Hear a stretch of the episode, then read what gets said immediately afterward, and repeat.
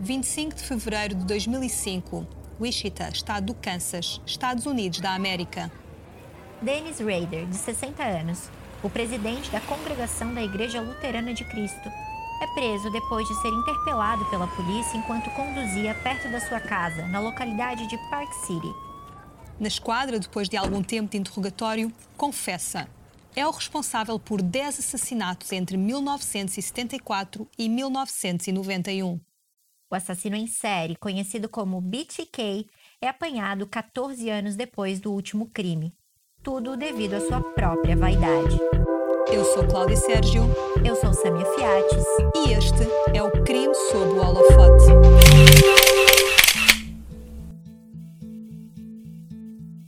Dennis Lynn Rader nasceu a 9 de março de 1945 em Pittsburgh, no estado de Kansas, Estados Unidos da América.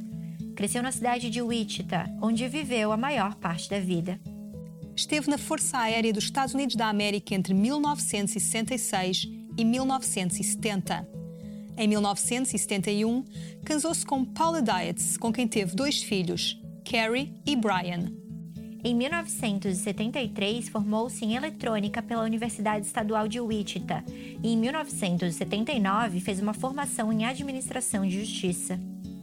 Trabalhou como montador numa empresa de produtos de acampamentos, técnico de instalação de alarmes, de segurança e apanhador de cães. Em 1991, tornou-se oficial de conformidade da Câmara de Park City, emprego que manteve até 2005. Além disso, era chefe do grupo de escuteiros da cidade e presidente da congregação da Igreja Luterana de Cristo. Denis provavelmente permaneceria anônimo para o mundo, se não fosse por um erro provocado pela própria vaidade. A 25 de fevereiro de 2005, perto do meio-dia, Denis foi preso enquanto conduzia perto da sua casa. Tinha sido identificado como um dos serial killers mais cruéis de sempre, o BTK, abreviação para Bind, Torture and Kill, que em português significa amarrar, torturar e matar.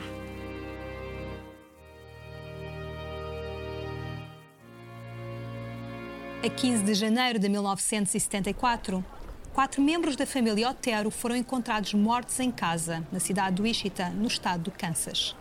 Charlie, Daniel e Carmen Otero, de 15, 14 e 13 anos, voltaram da escola e encontraram a porta da garagem aberta.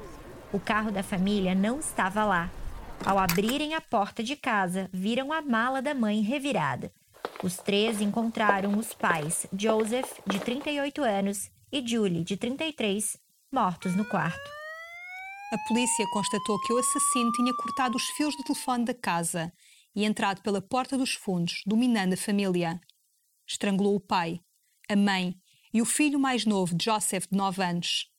A filha de 11 anos, Josephine, foi levada para a cave, onde foi amarrada e enforcada num cano de água. A 4 de abril de 1974, um homem invade a casa de Catherine Bright, de 21 anos, enquanto ela está a receber a visita do irmão, Kevin, de 19. O homem ameaçou-os com uma arma e disse ser um criminoso em fuga que precisava de um carro e dinheiro. O homem amarrou os dois em quartos separados, mas ambos lutaram e conseguiram soltar-se em momentos diferentes. Kevin levou um tiro na cabeça, mas ainda conseguiu fugir da casa. Catherine foi morta com facadas. Em outubro de 1984, o Wichita Eagle recebeu a primeira pista de uma série de cartas que o assassino enviaria às redações de meios de comunicação social. O texto dizia: Fiz tudo sozinho, sem a ajuda de ninguém. O código para mim será amarrá-los, torturá-los, matá-los. Bind, Tortured, Kill. BTK. Em março de 1977, Shirley Vian, de 24 anos, foi encontrada morta na sua casa. A polícia foi alertada pelos três filhos de Shirley, de 4, 5 e 8 anos. As crianças relataram que um homem entrou na casa alegando ser da polícia. O homem mandou a mãe colocar brinquedos e cobertores na casa de banho e os três irmãos foram presos lá dentro. Steve Relford, um dos filhos de Shirley, relata à CNN o que encontrou quando deixou a casa de banho. A minha mãe deitada para baixo, com um saco de plástico na cabeça, uma corda enrolada no pescoço, todos os dedos das mãos partidos, as mãos amarradas com fita atrás das costas. É o que me lembro. A 8 de dezembro de 1977, a polícia recebe um telefonema na linha de emergência. Um homem diz: Sim, vocês vão encontrar um homicídio na rua South Pershing, número 843. Nancy Fox, de 25 anos, foi encontrada morta no seu apartamento, estrangulada com uma meia. Sêmen foi encontrado num vestido da vítima. No início de 1978, a imprensa passou a receber uma série de cartas com poemas irónicos sobre as mortes. Um deles chamava-se Shirley Locks, outro tinha o título How That Nancy. Numa das cartas, o assassino dizia ter um misterioso fator X, que era o que levava a matar. O assassino também dava uma lista de potenciais alcunhas para ser referenciado pelos mídia, como estrangulador BTK, enforcador de Wichita e o asfixiador. Numa carta a Cake TV dizia: Quantas pessoas terei que matar para ver o meu nome publicado nos jornais? Em fevereiro, a polícia realizou uma conferência de imprensa para anunciar pela primeira vez que as mortes estavam a ser associadas ao mesmo criminoso. Na conferência, a polícia revelou estar à procura de um assassino chamado Estrangulador BTK. A polícia criou uma força especial para investigar o caso e muitas evidências e cartas são divulgadas nos meios de comunicação para tentar encontrar pistas para se identificar um suspeito. Porém, depois de 1978, o assassino parecia ter parado e também as investigações embrandaram. A 27 de abril de 1985, Marin Head, de 53 anos, é dada como desaparecida depois de ter sido deixada pelo namorado em casa após os dois terem jantado e ido a um bingo. O seu corpo é encontrado oito dias depois, com sinais de estrangulamento, numa rodovia nos arredores de Park City. A 16 de setembro de 1986, Bill Wagirl chega em casa e encontra o filho, de dois anos de idade, sozinho. No quarto, depara-se com o corpo da mulher Vicky, de 28 anos. Nenhum dos casos foi associado imediatamente ao estrangulador BTK. Na verdade, Bill Wagirl foi considerado o principal suspeito da morte da mulher e permaneceu assim por cerca de 18 anos, apesar de nunca ter sido formalmente acusado. A 19 de janeiro de 1991, o corpo de Dolores Davis, de 63 anos, é encontrado embaixo de uma ponte nos arredores de Park City. Terá sido o último crime de BTK. Em janeiro de 2004, 30 anos depois dos assassinatos da família Otero, o jornal Wichita Eagle publicou um artigo sobre os casos, a sugerir que o estrangulador BTK provavelmente estava morto ou preso e já tinha sido esquecido depois de tantos anos. A 22 de março, a redação do jornal recebeu uma carta suspeita. O repórter criminal Hearst Laviana fez cópias do seu conteúdo e levou o envelope até à sede da polícia do Wichita, onde a entregou ao investigador Daryl Wines. Ao abrir o envelope, o investigador encontrou uma fotocópia de três fotografias Polaroid do corpo de Vicky Weger, a mulher que foi encontrada morta em 1986, aos 28 anos, e a suspeita havia recaído sobre o marido Bill. No final da página estava a assinatura BTK. Uma força especial foi criada e os detetives viram novamente todos os arquivos. Os investigadores acreditavam que se o assassino voltasse a comunicar com a imprensa através de cartas, seriam capazes de o identificar. Agora temos tecnologias melhores de impressão digital e testes de ADN. Se ele cometesse um único erro, poderíamos apanhá-lo Palavras do detetive da polícia do Wichita, Kelly Otis, em entrevista para a série da Netflix Catching Killers de 2021. A decisão da polícia foi então incentivar o lado narcisista do BTK. Depois de receber a carta, a equipe de investigadores convocou uma conferência de imprensa, na qual declarou: Na sexta, a polícia recebeu uma carta que provavelmente foi enviada pelo BTK. É um dos casos mais desafiantes de sempre e achamos interessante conversar com o indivíduo por trás disso. O medo tomou conta da cidade. Os jornais e noticiários declaravam que o BTK voltou depois de 25 anos sem notícias. Ao fim de sete meses, a polícia continuava sem conseguir encontrar o culpado. Uma linha telefónica foi criada especialmente para receber pistas do público. Algumas cartas foram enviadas a estações de televisão ou encontradas em locais estratégicos. Na biblioteca da cidade, uma delas dizia: Estou de olho numa menina que fica sozinha em casa. Só faltam os detalhes. Estou mais velha e preciso preparar-me com cuidado. Acho que o outono ou inverno será o momento perfeito. A pressão para encontrar o assassino crescia. Com o risco de um novo ataque em alguns meses, a polícia tentava desesperadamente seguir as pistas enviadas pelo público e pelas cartas aos mídias. Até que a polícia recebeu uma carta do assassino, a perguntar se já tinham encontrado as duas caixas que tinha deixado.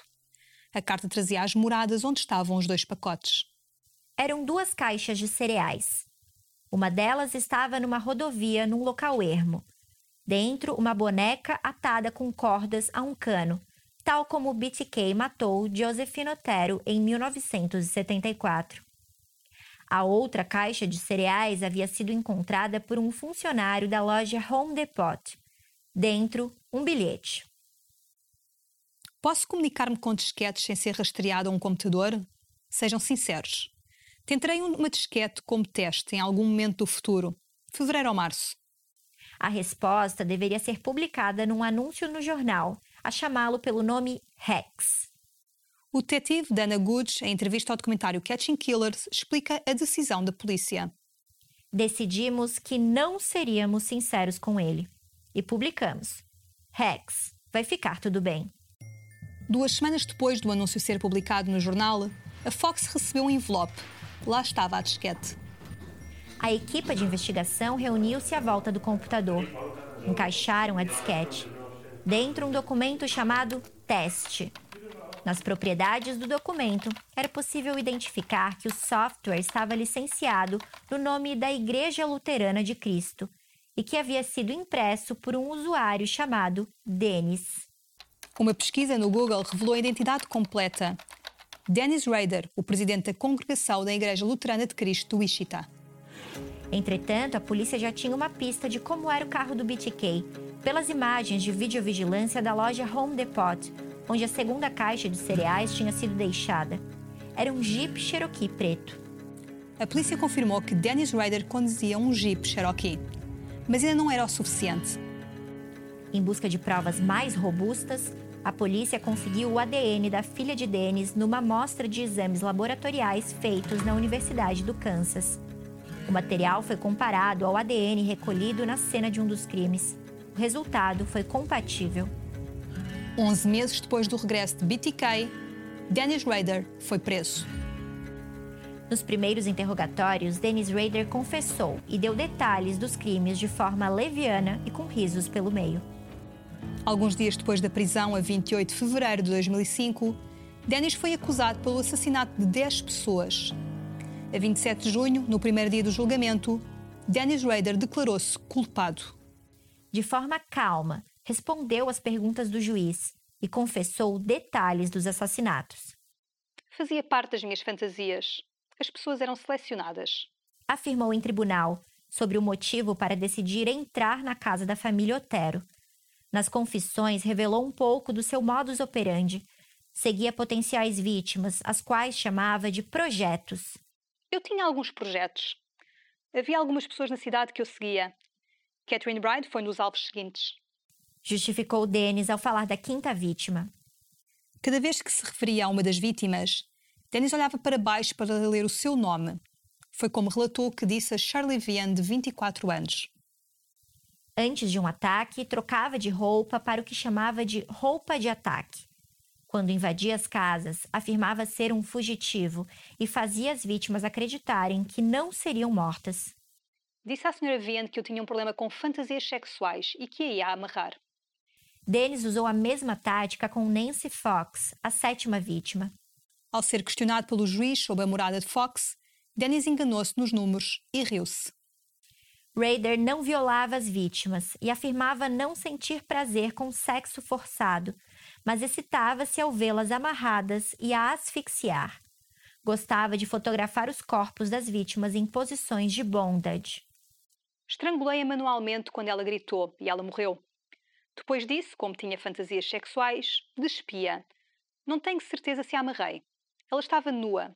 Então cobria com um cobertor, procurei por itens pessoais na sua mala e na casa. Descobri como iria fugir de lá. Eventualmente movi-a até à mala do carro e levei-a até a igreja luterana. Então tirei fotografias polaroids dela. Foi isso, ela já estava morta, então fotografei em diferentes posições de bondage.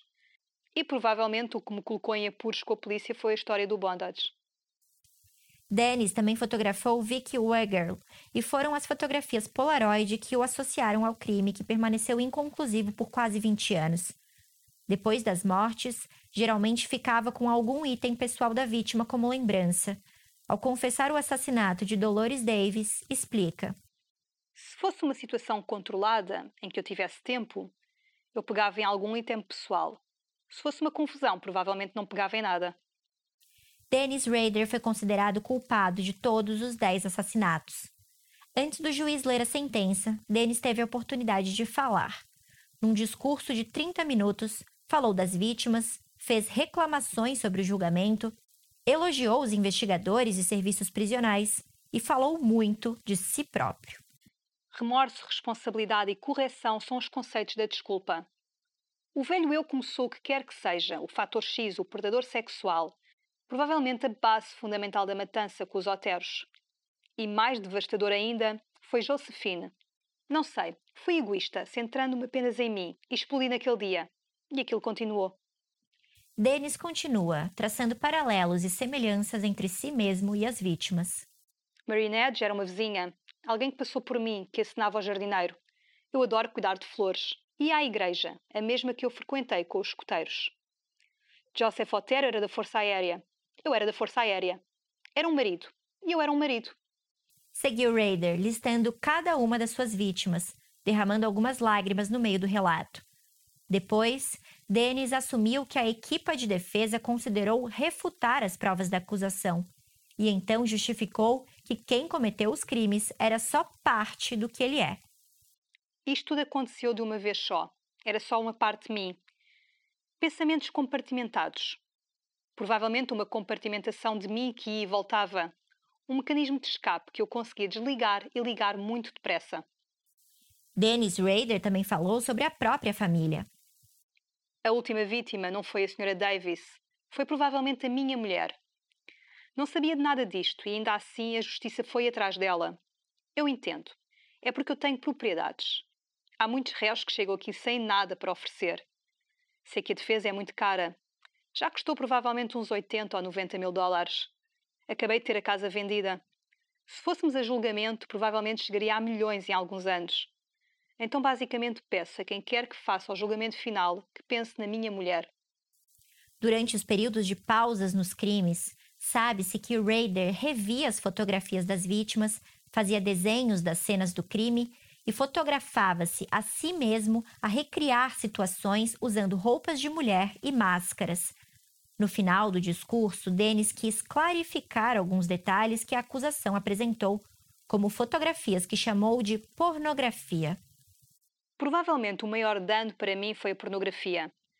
Mostraram ontem pornografia do que eu tinha desenhado. Não vi de onde, mas eles tinham muita pornografia e também trouxeram duas fotografias. Disse sobre imagens apresentadas pela acusação, negando que as fotografias eram suas. Dennis Rader também falou sobre a sua relação com a igreja e com o pastor Clark, que fazia parte da sua congregação. Debaixo do teto da casa de Deus, eu criei estas coisas estes atos de atrocidade.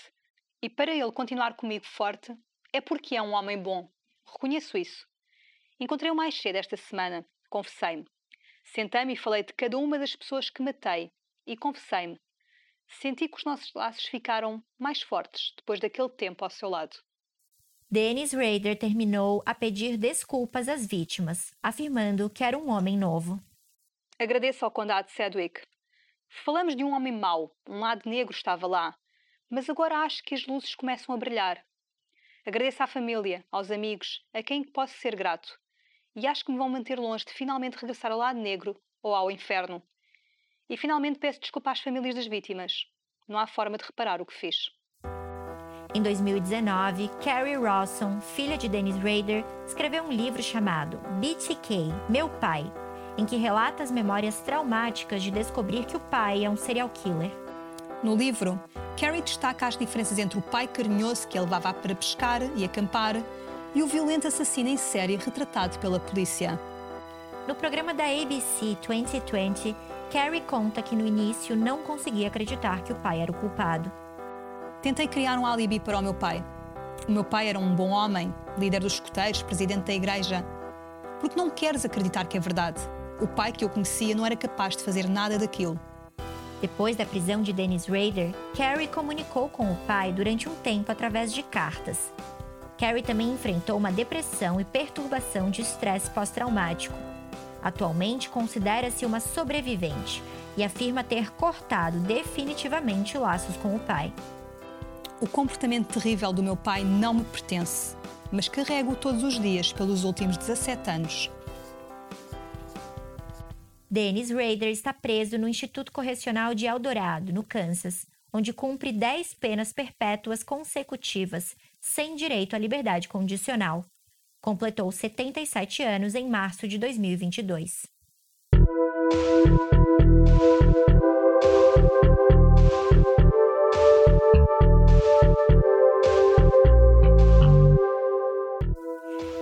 O Holofote é um podcast produzido pela equipa do holofote.pt. Apresentação: Cláudia Sérgio e Samia Fiates. Escrito por Samia Fiates. Captação de som: Jorge Verdasca. Edição: Jorge Verdasca e Samia Fiates.